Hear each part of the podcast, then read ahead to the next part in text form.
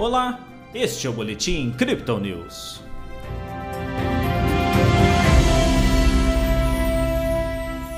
Com subida da inflação na Europa, a Bolsa de Valores brasileira apontou para a queda nesta quarta-feira.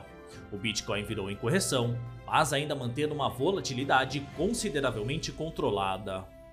Ontem o Bovespa teve ganhos de 0,51%. Hoje o índice reverteu com descida de 2,47%. O dólar avançou, ficando cotado a R$ 4,98. Pelo Brasil, as tensões políticas entre o presidente da República e STF continuam, alimentando o clima incerto pré-eleição. O TCU retoma hoje o julgamento da última etapa do processo que pode viabilizar a privatização da Eletrobras. Lá fora, as falas mais agressivas de Jerome Powell sobre a taxa de juros continuaram inundando os investidores de preocupação. No Reino Unido, os temores da inflação foram potencializados, com o indicador subindo 9% em abril, em nível não visto há 40 anos. Os Estados Unidos tentam ainda congelar as contas russas no país, em uma tentativa de forçar um calote do governo.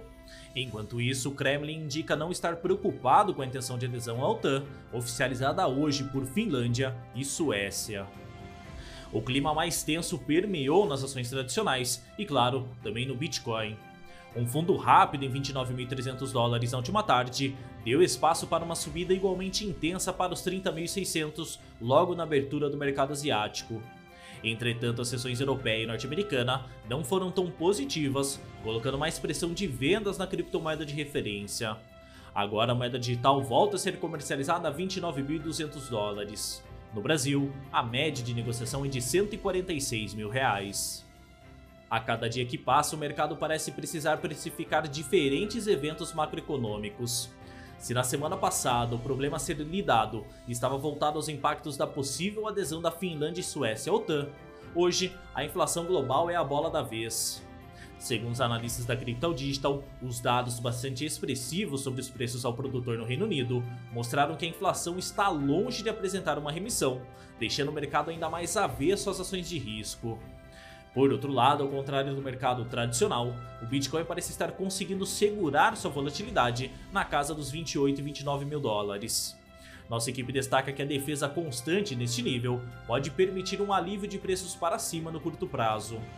A perspectiva técnica, por exemplo, mostra que os 25 mil dólares podem sim ter sido o fundo da correção, Porém, dados históricos sinalizam que uma queda um pouco mais acentuada não seria improvável para completar a correção do ciclo de alta anterior, quando o ativo atingiu 69 mil dólares.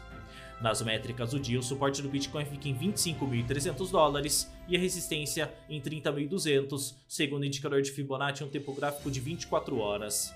O RSI mira os 32% com o mercado mais vendido e o MACD continua com suas linhas cruzadas para baixo. Este foi o Boletim Crypto News desta quarta-feira. Veja essa e outras análises em nosso WhatsApp e nos canais de áudio oficiais. Siga a gente também nas redes sociais para acompanhar o dia a dia de nossa equipe.